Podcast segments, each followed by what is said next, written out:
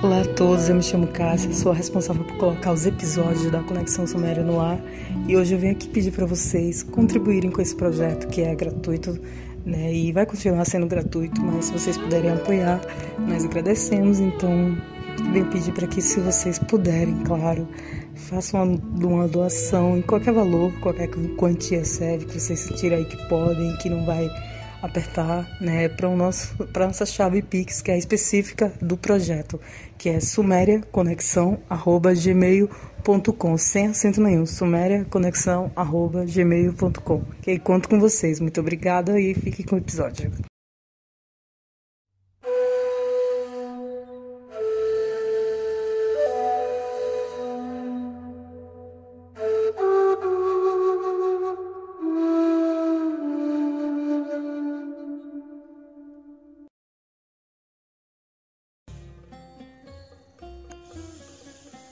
Conexão Suméria A Batalha dos Deuses e a Criação Terceira parte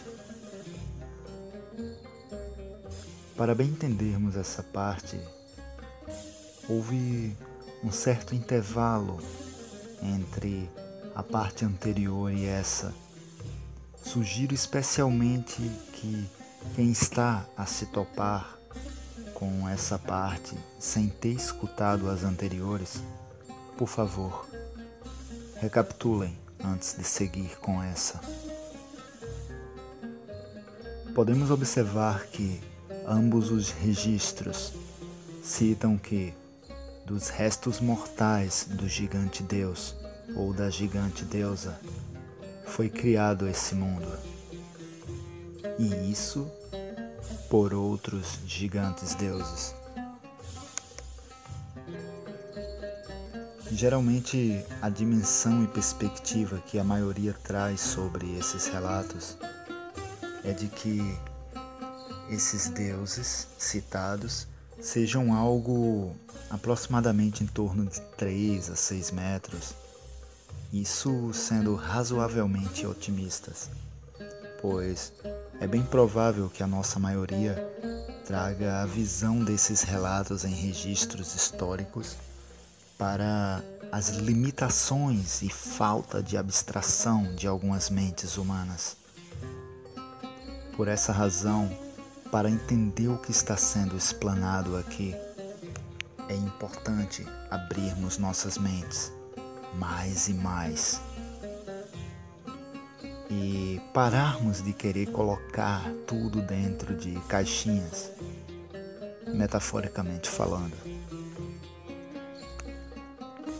Normalmente as pessoas tendem a imaginar como humanos um pouco altos quando se fala em deuses dentro da escala citada, em torno de aproximadamente seis metros ou um pouco mais. Né? Assim, geralmente é referido essa escala aos Nífeles e seus descendentes, assim citado nos registros sumérios e também na Bíblia. Mas quando se trata dos Elohims ou Benai Elohims, ninguém tem uma exata ideia de seu tamanho real. É importante sempre mergulharmos nas pesquisas por nós mesmos, sem nos limitarmos através das barreiras do preconceito. É importante colocarmos nossas pesquisas, informações e afirmações em análise para melhor atestarmos tudo isso e descobrirmos cada vez mais pontos que nos auxiliem a expandirmos nossa consciência e compreensão sobre esses aspectos da existência e o que as outras culturas estão nos falando, o que os registros estão a querer nos transmitir através dessas histórias. Pois, nesse caso, entendemos que estão a relatar a mesma história estão a falar sobre a mesma coisa, estão a falar sobre nossas origens, mas em uma linguagem cultural e ótica diferente umas das outras.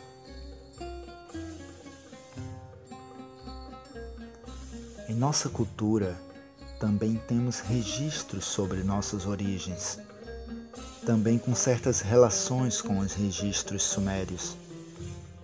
Mas nesse capítulo, também estamos a trazer as visões que os nórdicos e astecas transmitem em seus registros sobre suas origens e assim apresentam evidente correlação com os registros sumérios.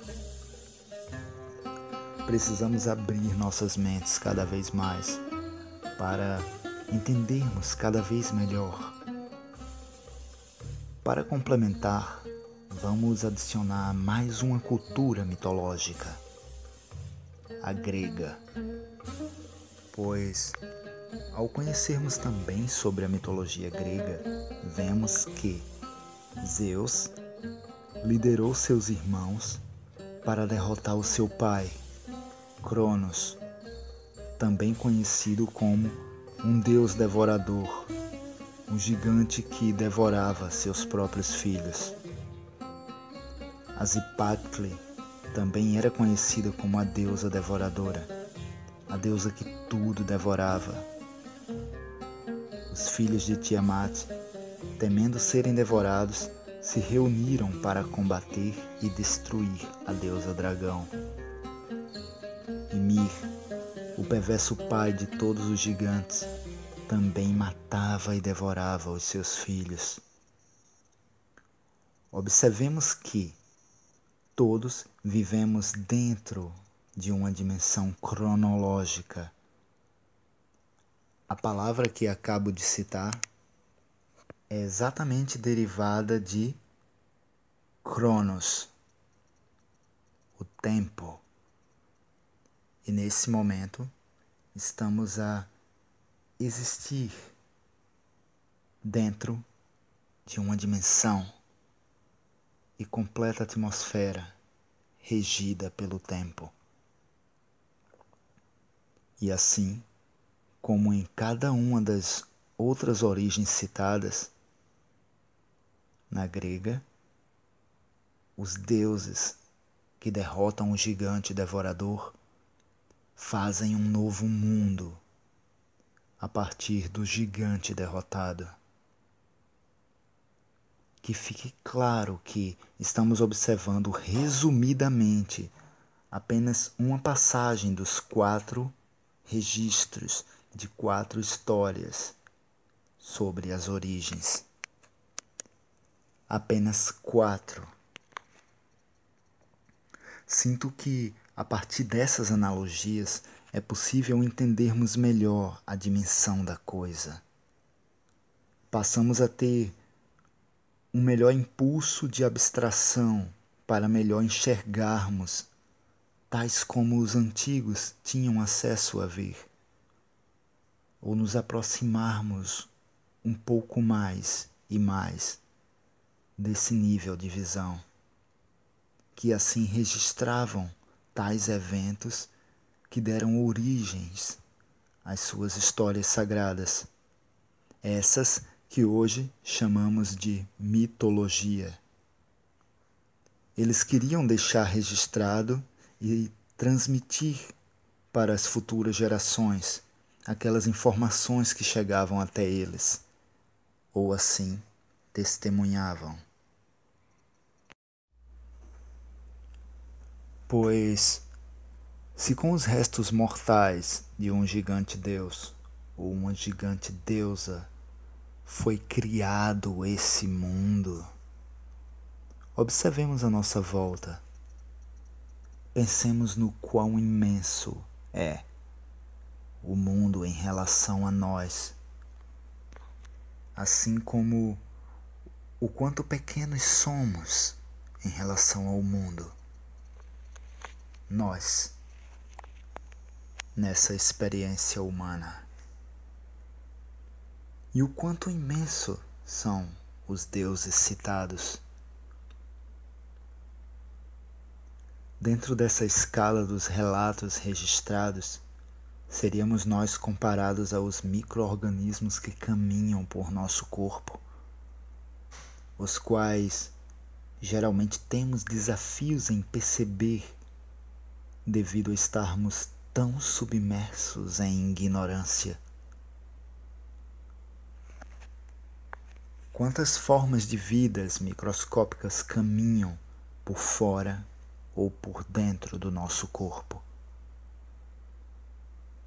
Muitos os quais nem percebemos ou fazemos ideia de sua existência embora tenhamos estudos, registros e profundas análises sobre o nosso corpo, mas em nossa maioria, quantos se importam e alimentam o autoconhecimento? Quantos conhecem o próprio corpo e toda a diversidade que se manifesta a compor essa estrutura que usamos e chamamos de corpo. Conhece a ti mesmo. Talvez para algumas pessoas possa parecer assustador, mas lembremos que, da mesma forma que, por vezes, estamos conscientes de que somos ferramentas e instrumentos de uma consciência mais elevada. Assim é com relação a esses que citamos como deuses. Eles também são instrumentos e ferramentas ao acesso de outros níveis de consciências muito mais elevadas, onde todos os níveis de consciência estão dentro do que conhecemos como o onisciente, onipresente e onipotente, o Uno. O que está em cima é como o que está embaixo o universo está em constante interatividade e incessante experiência de autoconhecimento consigo mesmo, em constante transformação e expansão. E assim evolui em constante expansão. É importante abrirmos nossa mente a cada dia mais, desapegarmos dos velhos paradigmas e sistemas de crença e nos permitirmos evoluir e expandir em ressonante harmonia com o universo. Somos todos um, e um somos nós.